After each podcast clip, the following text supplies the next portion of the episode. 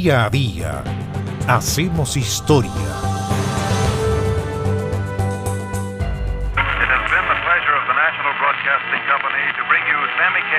In this nation's capital, the Japanese attack on Hawaii and the Philippine Islands. It's a long one down to around the three-yard line.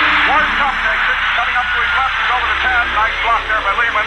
Cup still Despachos radiales de urgencia de último momento contando que a las 7 horas con 53 minutos hora de Hawái del domingo 7 de diciembre de 1941, aviones japoneses habían iniciado un inesperado ataque a las islas Hawái, destruyendo a la flota estadounidense que estaba fondeada en Pearl Harbor. Era la acción que iba a gatillar el ingreso de Estados Unidos a la Segunda Guerra Mundial. Situada frente a la isla de Oahu, Pearl Harbor es una de las principales bases navales de Estados Unidos en el Pacífico Sur. Ese 7 de diciembre de 1941, la flota combinada japonesa, con 6 portaaviones, 2 acorazados, 3 cruceros, 16 destructores y varios submarinos, llegó a las Islas Hawái y lanzó 370 aviones contra Pearl Harbor y las bases circundantes. 8 buques de guerra y más de 10 embarcaciones fueron hundidos o resultaron con graves daños. Los estadounidenses sufrieron 2.300 muertes en más de una hora de fuego ininterrumpido. Estas pérdidas norteamericanas fueron enormes, pero en todo caso no fueron decisivas.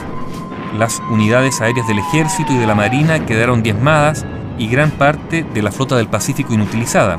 Sin embargo, se salvaron los portaaviones que en el momento del ataque estaban navegando rumbo a otras islas. Lo cierto es que el almirante japonés Chuichi Nagumo, que estaba al mando de las operaciones, cometió un grave error. ¿Cuál fue este? Suspendió un tercer ataque sobre la isla que hubiera destruido los talleres navales, los depósitos de combustible y también de pertrechos que increíblemente quedaron intactos tras las primeras oleadas de bombardeos.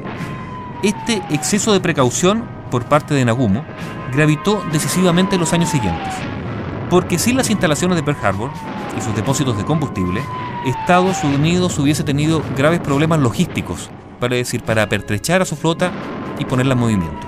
Por lo tanto, se habría visto obligado Estados Unidos a recurrir a bases lejanas del centro de operaciones. De hecho, durante la batalla de Midway, un año más tarde, los diques y talleres de Pearl Harbor fueron de gran utilidad para la flota estadounidense.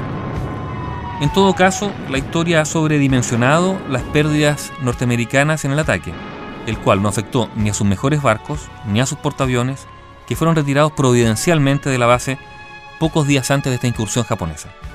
En todo caso, al día siguiente del ataque, el presidente Roosevelt consiguió que el Congreso aprobara la declaración de guerra contra Japón. Japón, una potencia militar que nunca había perdido una guerra en 3.000 años, se enfrentaba a Estados Unidos en una lucha que todos sabemos cómo culminó. Culminó cuando Estados Unidos arrojó dos bombas atómicas sobre su población civil, poniendo de rodillas al imperio japonés.